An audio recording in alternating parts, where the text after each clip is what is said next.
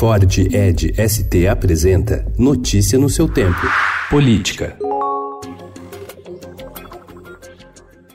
O ministro mais influente na escolha do próximo Procurador-Geral da República, Jorge Oliveira, da Secretaria-Geral da Presidência, afirma que o órgão se apequenou em alguns momentos nos últimos anos. Segundo Oliveira, ainda não há um nome fechado para o cargo, hoje ocupado por Raquel Dodge, que denunciou o então deputado Bolsonaro por racismo e o filho dele, Eduardo, por ameaçar uma jornalista. Ela, porém, ainda está no páreo, afirma o ministro.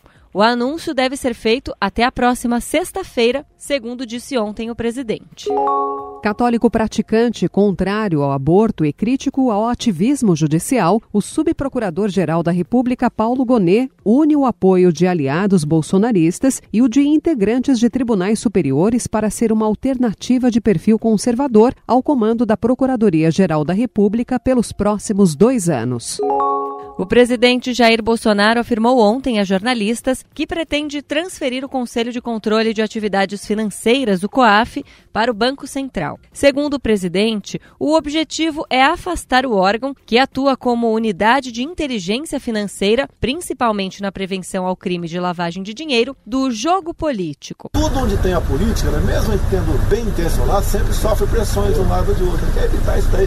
Não há desgaste para mim nem para o Moro. O COAF lá não. Porventura, caso vá para o Banco Central, vai fazer seu trabalho sem qualquer suspeição de favorecimento político lá. Essa é a segunda tentativa de Bolsonaro de transferir o COAF do Ministério da Economia. O órgão está na origem de um dos calos que mais incomodam a família Bolsonaro. Em dezembro, o Estadão revelou que um relatório do COAF apontava uma movimentação financeira atípica do ex-assessor parlamentar do hoje senador Flávio Bolsonaro na Assembleia Legislativa do Rio de Janeiro, Fabrício Queiroz.